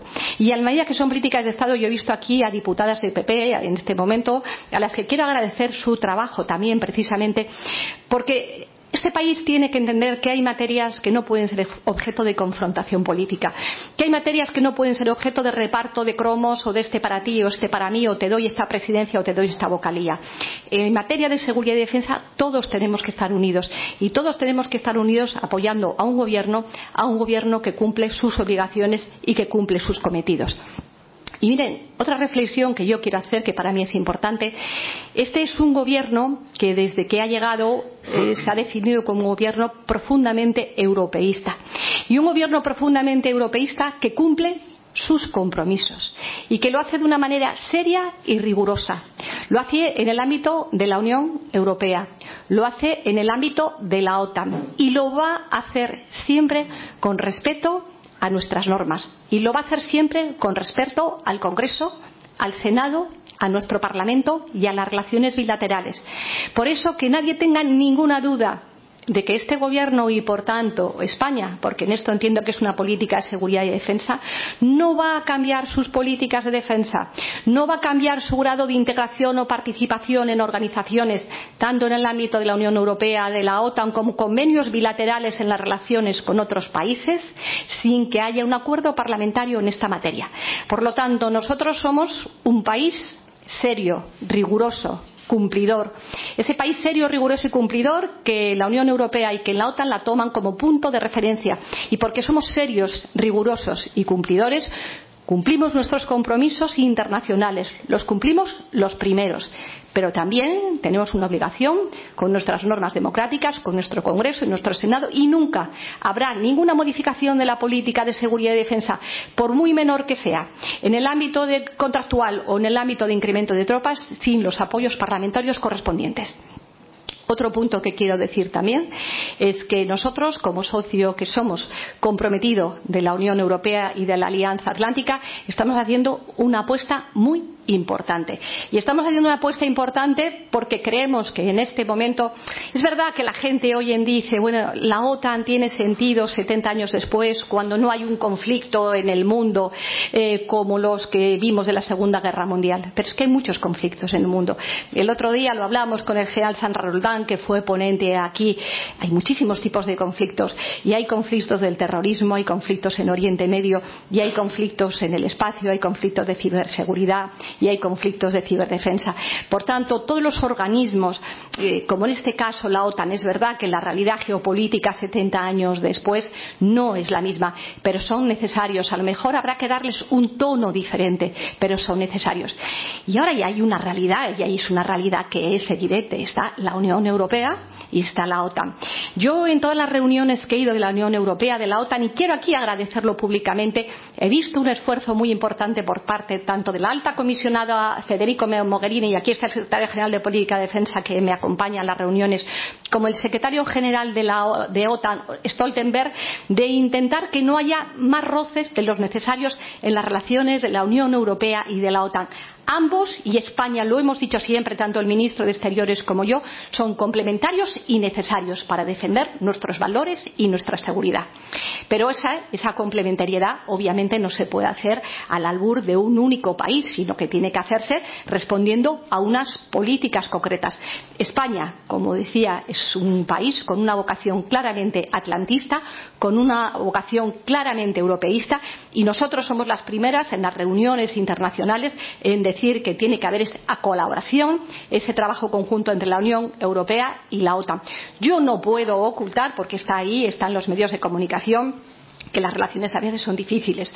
La última carta que hubo, pues de algún, en concreto de Estados Unidos, dirigiéndose a la Unión Europea, pidiendo que hubiera más gasto en armamento y en defensa. Yo creo que la Unión Europea ha contestado muy bien a este tema y nosotros, España, como socio fiable, vamos a tratar de que esa unión necesaria en defensa de valores de la Unión Europea y de la OTAN se haga realidad y que haya el menor punto de conflictos posibles. Todo el mundo sabe que en este momento, pues por las razones de la administración norteamericana, eh, bueno, hay una presión muy fuerte en el tema del 2% del PIB de los distintos países. España es un país que, como decía antes, precisamente por su seriedad, sabe lo que puede cumplir y lo que no puede cumplir. España no va a llegar nunca al 2% del PIB, pero no va a llegar a España y no va a llegar una parte muy importante de los países. Ahí está Alemania, por ejemplo. Y también eso es muy discutible porque hay países que llegan al 2% del PIB, pero que de alguna manera incluyen, pues yo qué sé, los salarios, las jubilaciones y demás. Hombre, a la hora de si se me permite dar una cierta trampa, todos podemos hacerlo. Eso España no va a hacerlo. Nosotros, y aquí tengo también al secretario de Estado de, de Defensa, tenemos un compromiso muy importante, un compromiso muy importante con la seguridad. Y ese compromiso muy importante va en una doble materia. En primer lugar, estamos haciendo un esfuerzo por los hombres y mujeres de las Fuerzas Armadas y sobre todo por esos hombres y mujeres de las Fuerzas Armadas que están, como antes decía Diego y Miguel Ángel, eh, celebramos este año el 30 aniversario en las misiones de paz. Tenemos 3.000 hombres y mujeres que pocos países lo tienen y en este 30 aniversario hemos rendido un especial homenaje a los 186 hombres y mujeres que han dado la vida precisamente defendiendo la paz en el mundo en distintos ámbitos, también en el ámbito de la OTAN. Y eso no se cuantifica en PIB. La vida de ningún ser humano la vida de ningún hombre o mujer de nuestras Fuerzas Armadas se cuantifica en el PIB. Y España, lo podemos decir con mucho orgullo, con muchísimo orgullo, somos de los primeros que estamos en Irak, estamos en Afganistán, cuando otros países han retirado, ahí estamos, que estamos en Líbano, que estamos en África y que vamos a seguir estando porque creemos profundamente en la paz. Igual que creemos profundamente en la Agenda de Naciones Unidas y estamos haciendo un esfuerzo muy importante en, la implementación de la agenda, de la agenda en el, la 1325, el acuerdo 1325, para que las mujeres en los lugares de conflicto sean mediadoras de paz internacional. No vale solamente con tener fuerzas en los sitios. A veces hay países que se creen que teniendo fuerzas y contingentes de fuerzas es suficiente. No es suficiente. Hay que preparar la paz. Y nosotros, desde el Ministerio de Defensa, hablamos muchas veces de la revolución por la paz. Tener a nuestros hombres y mujeres dando la vida en muchas ocasiones en lugares de conflicto, pero al mismo tiempo apostar por la sociedad de los distintos países, por las mujeres, para que, como dicen Naciones Unidas, creen ese ambiente de paz y libertad. Y eso trasciende muchísimo más a lo que son posiciones concretas de operaciones como las que ahora estamos haciendo, que nos felicitamos de ello en el Báltico. Y de la misma manera, el segundo punto sería una apuesta por la industria de defensa. Esa apuesta por la industria de defensa que es tan importante porque permite unas fuerzas armadas preparadas, modernas, eh, competitivas y porque crea I más D más I, porque crea innovación, porque crea tecnología, porque crea futuro. Eh, la semana que viene ya hemos firmado una primera parte, pero seguiremos firmando, y lo firmaremos, asistiremos también el jefe del Estado Mayor del AIRE, el secretario de Estado yo, con las ministras francesas y la ministra alemana creo que era el presidente Macron, la firma del avión de combate que va a permitir que la industria española siga teniendo eh, una presencia importante en Europa trabajando el futuro de Europa. Eh, creo que no debemos quedarnos con la anécdota, es decir, creo que hemos de ser muy sinceros. Nosotros nunca vamos a llegar hasta el 2%, pero sin embargo España tiene un compromiso muy serio, muy serio con la OTAN en este momento, porque entendemos que ese compromiso que lo tenemos desde el punto de vista de la industria de defensa y desde el punto de vista de las personas tiene que continuar, tiene que seguir. Nosotros vamos a trabajar, como hacemos siempre, en el marco de la Unión Europea Aquí se ha hablado mm, hay conflictos, evidentemente hay conflictos. Creo que tanto la alta comisionada como Stoltenberg tratan de que esos conflictos sean, bueno, pues limar las diferencias mayores. España siempre va a trabajar en el ámbito de la Unión Europea. Creemos que el vínculo transatlántico es esencial. Creemos que tenemos retos muy importantes en distintos aspectos en el ámbito de ciberseguridad, en el ámbito de ciberdefensa. Y voy a concluir con ello. Eh, yo sé que mm, aquella vieja expresión de ojos que no ven, corazón que no siente. Eh, Europa no tiene guerras convencionales, pero tenemos ahí Oriente Medio, tenemos África, África que se está desangrando y ahí tenemos a nuestra gente en sitios como Mali. Yo voy a firmar una medalla, dos medallas rojas a, a dos miembros de las Fuerzas Armadas que, gracias a ellos, evitaron una catástrofe terrorista. Nosotros vamos a seguir comprometidos, España va a seguir comprometido en Europa, en la OTAN. Vamos a intentar ser, y yo creo que no le he oído, pero siempre está en ello el secretario general de Política de Defensa, es ser ese multilateralismo, esa presencia de España, mm, que yo creo que muchas veces desde nosotros los españoles nos digamos un poco. España tiene un liderazgo y tiene un liderazgo importante en materia de seguridad y en materia de defensa. Así que mm, eh, lo único que puedo decir es que es una política esencial, es una política fundamental. Estamos firmemente comprometidos con Europa, estamos firmemente comprometidos con, el tratado de la, OTAN.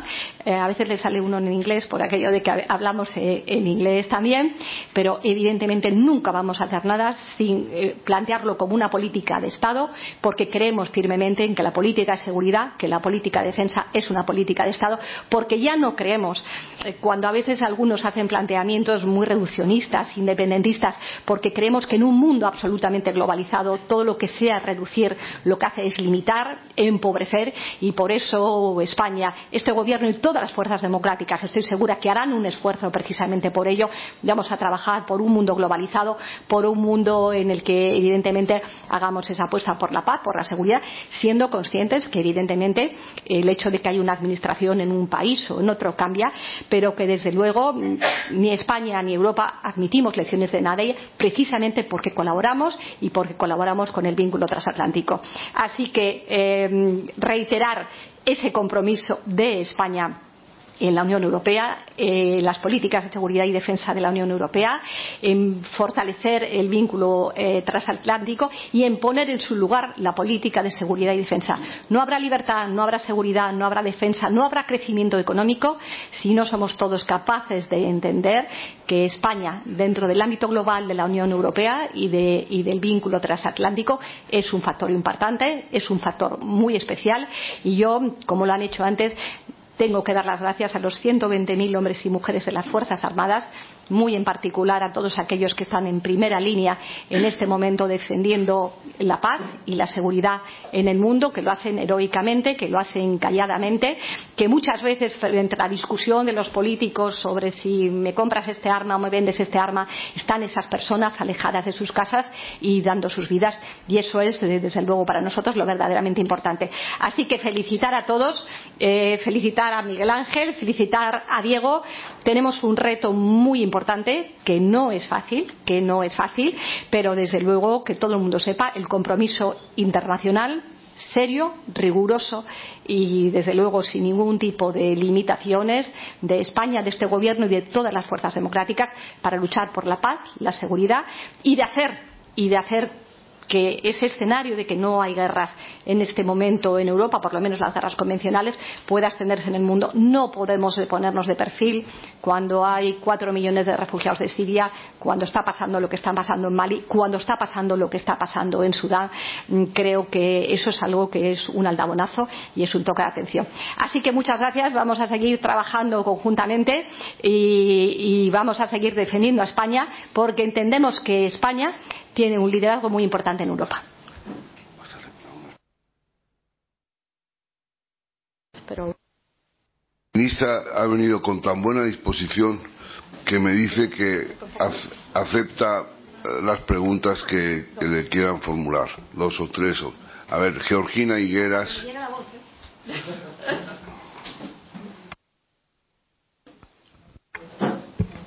Muchas gracias, Sí, muchas gracias, ministra.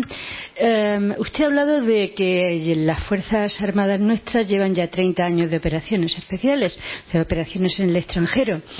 El otro día estuve en Cabo Verde y me encontré con un grupo de militares españoles y en el segundo día que me los encontré ya le pregunté al oficial eh, de enlace que qué hacían en Cabo Verde y entonces eh, me dijo que en Cabo Verde se están haciendo, que hay, había dos misiones, una que ya había estado, pero no estaba en ese momento, de operaciones especiales en Cabo Verde, para entrenamiento de operaciones especiales, y otra, eh, pues, eh, de los buques que luchan contra la piratería. Yo quería saber, porque luego he mirado y no he encontrado estas misiones ni con, por ningún sitio. Quería saber si forman parte de AFRICOM, quería saber si, qué tipo de misiones son esas y, y a qué corresponden. Gracias. Este no era, este no era el tema de, la conferencia y por lo tanto como no era el tema de la conferencia yo me he limitado a citar con carácter general las misiones que tenemos pero efectivamente sabe que y a lo mejor entronca un poco con lo que decía antes de esa necesidad de, poner de relieve y de poner en valor el liderazgo que tiene España. España está por este, en este momento liderando la operación Atalanta y está liderando la operación Atalanta. Tenemos el OHQ precisamente en, Rota y está estamos teniendo una, sobre todo en estas últimas semanas, un papel muy importante en la lucha contra la piratería. Precisamente, justamente antes de venir, eh, me estaban explicando cómo la Fiscalía de Seychelles se ha hecho cargo de unas personas que precisamente gracias a los buques españoles han sido detenidos mientras estaban realizando operaciones de piratería. Es evidente que dentro del ámbito de determinadas operaciones como la operación Atalanta de lucha contra la piratería y muchas otras eh, tiene que haber una, una, por entendernos de alguna manera, no lo voy a llamar secretismo porque no creo que sea la palabra exacta y somos muy transparentes, pero que evidentemente España está absolutamente comprometida en la lucha contra la piratería, que estamos en este momento liderando la operación Atalanta y que en concreto en las tres últimas semanas tanto la fragata, la fragata Navarra, eh, a la que yo he tenido la, oportunidad de, de, felicitar personalmente, como, como desde Atalanta se están coordinando muchísimas operaciones respecto de la piratería. Y no solamente respecto de la piratería, sino en relación al tráfico mundial de alimentos. Conoce perfectamente, porque usted conoce perfectamente la zona. Y ya digo, precisamente mm, me siento muy orgullosa que desde la fragata Navarra hubiéramos podido evitar determinados eh, asaltos de piratería y que además porque España es un país democrático que cree profundamente en la democracia, hemos puesto a las personas que hemos detenido a disposición desde las autoridades judiciales competentes, en este caso de las Seychelles, si no hubieran sido enjuiciadas en la Audiencia Nacional.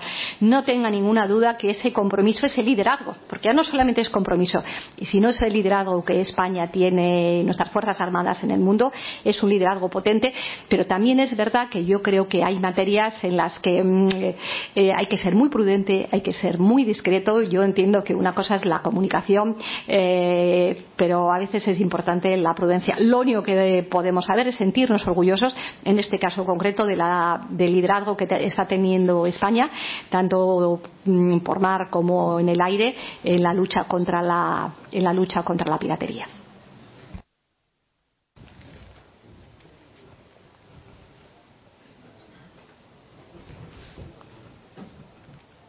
¿Hay alguna otra pregunta? Eh, adelante. Buenos días, eh, soy Eugenia Hernández y soy analista de inteligencia en un centro de seguridad de una universidad. Eh, mi pregunta eh, estaba enfocada a los esfuerzos del Ministerio de Defensa por eh, extender o por ampliar eh, la tan traída y llevada eh, cultura de defensa y cuáles son un poco los horizontes para este esfuerzo tan necesario. Muchas gracias. Pues mire, yo, eh, como no he venido, yo no había venido a hablar de mi libro, pero, eh, pero sí que es verdad que yo creo que eh, este año, eh, y no digo que con la anterior nos hiciera, que estoy segura que también, ¿no? Para, eh, para, nosotros la cultura de defensa es algo absolutamente esencial. Y precisamente por eso, ¿no? Porque yo creo que la gente, mm, bueno, quizá porque somos unos privilegiados, que no hemos vivido, no sabemos lo que es, o hemos vivido in situ la confrontación armada, pero efectivamente hay algo del que yo me siento particularmente orgullosa es la apertura que se está mm, abriendo a las universidades, a la gente joven, la cantidad de jornadas que se está haciendo y luego algo que, algo que también es muy importante, estamos tratando de ampliar al máximo la formación de nuestras Fuerzas Armadas eh, en relación precisamente con aquellas cuestiones que afectan más a la sociedad. Mire, yo le puedo decir una cosa, a veces cuando la UME, por poner un ejemplo, aparece en un sitio cuando hay unas inundaciones, hace mucho por la cultura de defensa. Yo sé que es muy gráfico y que se visualiza mucho. Pero junto con esa llegada de la UME, cuando hay nevadas, hay, mm, hay cientos de actuaciones. Yo le puedo decir que en pueblos de Sevilla, de Andalucía, como el Rubio, Casariche, que como consecuencia de unas inundaciones se quedaron bloqueados gracias a los, los pontoneros del ejército de tierra, llegaron allí y han hecho que poblaciones que estaban aisladas eh, pues se puedan colaborar.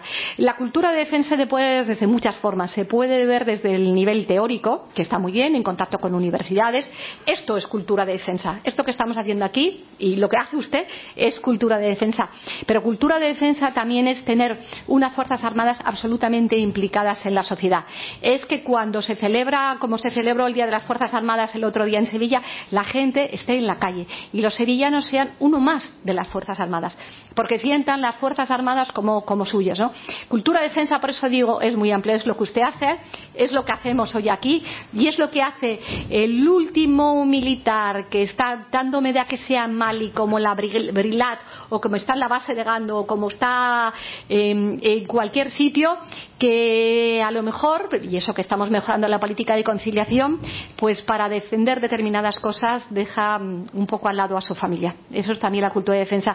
Y digo que en este año en el que llamamos en, en el gobierno eh, desde luego para nosotros ha sido una prioridad. Y ha sido una prioridad porque porque como decía antes mm, y creo que usted lo sabe igual que yo tenemos unas fuerzas armadas que están absolutamente implicadas implicadas en la sociedad.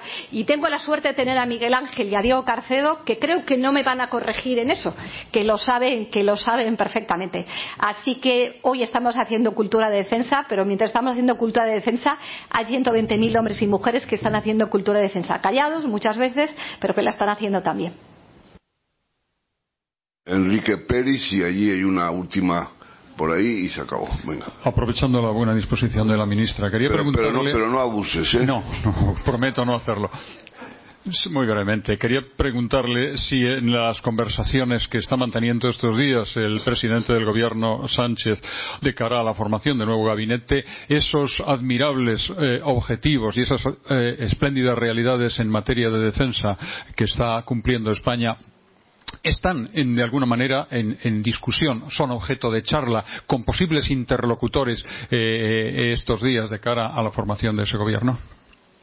Bueno, ¿O creo, está garantizada una continuidad en esa creo materia? que tanto el presidente Sánchez como, como, yo misma desde el principio hemos dicho y ha sido lo primero que me ha interesado eh, poner de relieve que entendemos que las políticas de seguridad y defensa son unas políticas de Estado y que no se va a hacer absolutamente nada si no es en ese ámbito de políticas de Estado. Eso es algo que este Gobierno tiene muy claro y que nosotros vamos a seguir trabajando en esta línea. Y además he agradecido que hubiera presencia, no sé en este momento la porque no los veo, de diputados del Partido Popular. Y por eso he dicho también, por eso he dicho también que como creemos en la proyección de España, creemos que tiene que ser en esto no hay políticas partidistas. Hay cuestiones en las que no puede haber políticas partidistas. Por eso decía también que evidentemente pues es, es obvio que tiene que haber negociaciones pero que yo respeto cualquier posición política pero que quizás este es un país que es mucho más importante y mucho más potente de lo que nosotros nos pensamos. A veces en España todavía es un país que tenemos o que tienen algunos un cierto complejo de inferioridad. Yo no tengo ninguno por ser española. Yo me siento muy orgullosa cuando ministra de Defensa estoy en la OTAN y voy a Bruselas. Pero a veces tengo un poco la impresión de que en España hay un cierto complejo de inferioridad en esta materia. Y creo que sería bueno que a lo mejor en, las negociaciones que se hacen y cuando algunos hay unas posiciones partidistas eh, se hubiera una altura de miras y se pensara en España y se pensara en España en Europa y se pensara en políticas como las de seguridad, defensa, exterior las que son verdaderamente políticas de Estado. No tenga ninguna duda que seguridad y defensa es una política de Estado, que va a ser siempre una política de Estado y, y, y en esa línea vamos a seguir trabajando. A ver, Juan Cuesta, breve. Sí, por supuesto, faltaría más. Eh, gracias. Eh, eh, ministra, me gustaría saber su opinión sobre un tema debatido estos dos días aquí y no acabábamos de ponernos de acuerdo es si la salida del Reino Unido de la Unión Europea, si la actitud de Trump eh, respecto a la OTAN, que da título además al seminario, eh, habría que verlo como una oportunidad para la Unión Europea o, por el contrario, eh, tendríamos que verlo como una complicación, un dolor añadido de cabeza. Esta es la, la pregunta. Gracias. Yo lo, yo lo que espero es que efectivamente mm, se trabaje la línea en la que está España ¿no? y en la que están la mayoría de los países, de la complementariedad entre la Unión Europea y el vínculo transatlántico. Es más, es incluso tanto el artículo 5 del tratado como los tratados de la Unión Europea van en esta misma línea. Yo sí le puedo decir, incluso a lo mejor como, como una experiencia personal, eh, yo estuve en la cumbre de la OTAN en la que estuvo el presidente Trump. Y tuve la suerte de asistir porque por país no había más que el presidente y un ministro de Defensa. Y yo tuve la suerte de estar con el presidente Sánchez y con el ministro de Defensa. Tengo que empezar diciendo que el presidente Trump eh, tuvo una intervención dura, por decirlo de alguna manera, eh, en cuanto al 2%. Y mm, bueno, eh, ustedes saben perfectamente que. Pero yo creo que ahí España y toda Europa estuvo muy en su sitio. Es decir, nosotros somos socios fiables, todos los países europeos. Eh, mm, entendemos la política interior de los Estados Unidos, pero la política interior no es la política exterior. Por tanto, yo lo único que puedo decir es que cuando terminó esa reunión, eh, cuando los agoreros decían que la cumbre de la OTAN se iba a venir abajo porque Trump había no solamente subido del 2% al 4%, la última intervención de Trump fue una intervención absolutamente conciliadora, fue una en la que ni siquiera utilizó ya, ya no por supuesto el 4%, sino el 2%, y, y fue una intervención conciliadora hacia la Unión Europea. Es difícil, es un escenario que no es fácil, que no es difícil, que no es, no es sencillo, eh, pero yo le puedo asegurar que en todas las reuniones que hay, por eso esa escenificación de que esté Stoltenberg y que esté la alta comisionada, yo creo que es importante. Eh, evidentemente, todos estamos un poco expectantes a ver qué va a pasar con Inglaterra y con la salida del Brexit. Yo creo que no lo saben los ingleses y, por tanto, como no lo saben los ingleses, no lo podemos saber nosotros. Pero, desde luego, tanto en las reuniones que hay a nivel europeo como a nivel OTAN, la prioridad siempre es que haya espacios de trabajo común eh, y no que haya una situación de enfrentamiento y enfrentamiento de choque. Yo por eso, como siempre, me quiero quedar en la parte positiva, me quedo con el final de la intervención de Trump, en el que efectivamente reconocía el esfuerzo y reconocía el trabajo de Europa. Y evidentemente España, siendo ese socio fiable, España es un país claramente europeísta, por tanto estará en el ámbito de las políticas globales que la Unión Europea tome en materia de seguridad y defensa.